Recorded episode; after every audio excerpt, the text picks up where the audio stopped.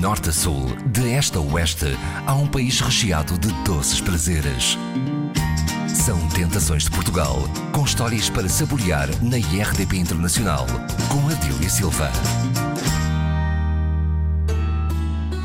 Há quem diga que visitar Sintra sem saborear um travesseiro da Piriquita é quase como ir a Roma e não ver o Papa. Hoje, na confeitaria portuguesa, ficamos a conhecer melhor a história deste doce, criado durante a Segunda Guerra Mundial e que tem no nome uma alcunha da autoria do rei Dom Carlos. Os travesseiros nascem em 1940 com a minha avó, Constância Luísa dos Santos Cunha.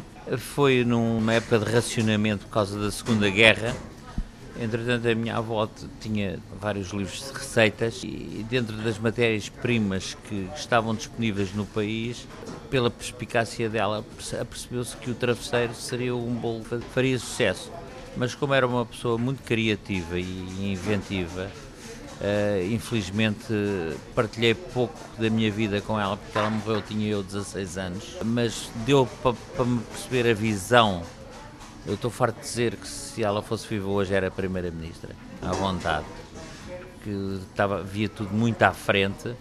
Então começou a trabalhar a receita dos travesseiros, mas não fez o creme conforme estava na, na, na tal dita receita. Fez algumas experiências e uma das experiências deu o sabor que existe hoje, que, que se mantém inalterável. Fez uma alteraçãozinha à receita original com um grande sucesso. Mas a receita original então era de quem? Era de um livro que ela tem, que eu tenho lá em cima, mas não sei, não sei de que era um livro, um livro de receitas, estava escrito à mão. É um livro muito antigo, muito simpático.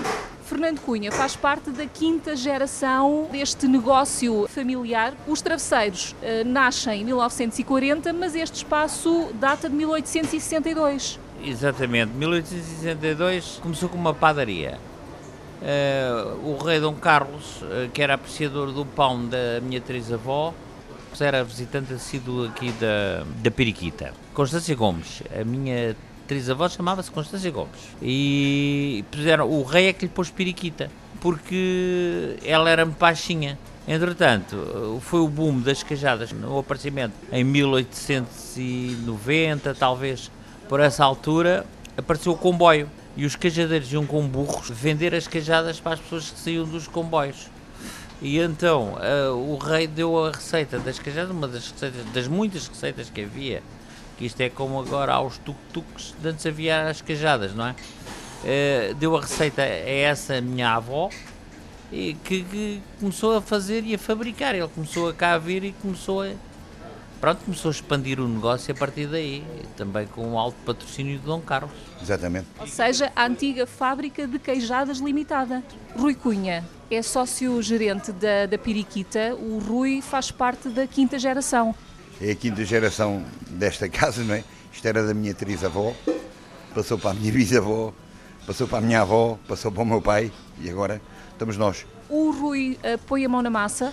Quando, quando, preciso ponho, agora por acaso não tenho posto, mas por acaso quando preciso ponho, e é uma coisa que eu, que eu sei, é que eu sei fazer. Se é que há alguém no mundo que ainda não conheça os travesseiros da Piriquita, como é que nós os podemos eh, descrever? A nossa marca restada é Travesseiros da Piriquita. Há travesseiros de Sintra, os nossos são travesseiros de Piriquita, por isso fazem a diferença. Uh, toda a gente gosta do nosso travesseiro e toda a gente diz que marca a diferença. Porquê? Porque nós continuamos a fazer a mesma coisa que fazia a minha avó e continuamos a fazer igual. E queremos manter sempre a qualidade, porque nos dias de hoje, quem vem a Sintra, toda a gente vem à Piriquita. E se nós deixarmos de ter a qualidade que temos, também deixamos de ter clientes. E qual é então o processo de, de confecção de um travesseiro da piriquita? o doce é ovo e amêndoa e um exposto para limbimbim e depois é na massa folhada que eles sabem, aqui os meus funcionários eles sabem, que na massa folhada nós tentamos sempre fazer a massa folhada como faziam antigamente, que é muito importante. Principalmente a diferença do nosso travesseiro é sempre no doce e na massa folhada. A massa folhada é uma massa folhada normal que nós compramos, nós é que damos cá a volta à nossa maneira, como a minha avó fazia. Em relação aos produtos, vocês utilizam produtos portugueses aqui da Sim. região? Não, nós já utilizamos também, a amêndoa também já é muito importada de Espanha. Se não houver nacional, temos que comprar em Espanha. Mas também é boa. É fornecedores que nós temos, as mesmas pessoas. De que zona? Ah, vendem, é, é do Algarve. Quando vendem. Quando, quando aparece mas já aparece muito pouco a amêndoa nacional, depende mais a amêndoa espanhola. Os ovos é da é que nos vende a massa folhada também. Esta é a única fábrica? É a única fábrica, exatamente. Dos travesseiros da Periquita é a única fábrica que faz os travesseiros da Periquita é aqui, mais nenhuma. Já uma vez um amigo meu me contou que foi a São Paulo e viu travesseiros da Periquita em São Paulo, no Brasil. E eu disse que era mentira. Os apreciadores dos, dos travesseiros levam-nos até onde? Uh, levam-nos a todas as partes do mundo e eu vou-lhe explicar porquê. Nós às vezes temos pessoas que nos enviam o dinheiro ou o vale postal para nós metermos no, no correio os travesseiros para eles, inclusive para a América, para todo lado. E acontecia? Sim, claro, e acontece ainda hoje, nos dias de hoje. Mandam o dinheiro adiantado para nós pomos no correio e, e, e, enviamos para lá. Como é que eles lá chegam? Chegam bem. Apura, apurados, frescos? Claro não pode ser igual, porque a viagem não é igual do que comer aqui a sair à, à, à boca do forno, mas, mas, é, mas ficam bem. O travesseiro é um bolo que aguenta alguns dias. Quantos dias? Ah, e uma semana à vontade. Cinco dias, seis dias. Fernando Cunha, tem uh, memória de curiosidades uh, em relação aos travesseiros da Piriquita? Tenho bastante histórias. A história, a história daquela pessoa que adora comer o travesseiro a ferver e que se queima e que depois vem dizer: Ah, mas o travesseiro está a ferver. Eh, então lá temos que dizer, mas a gente avisa.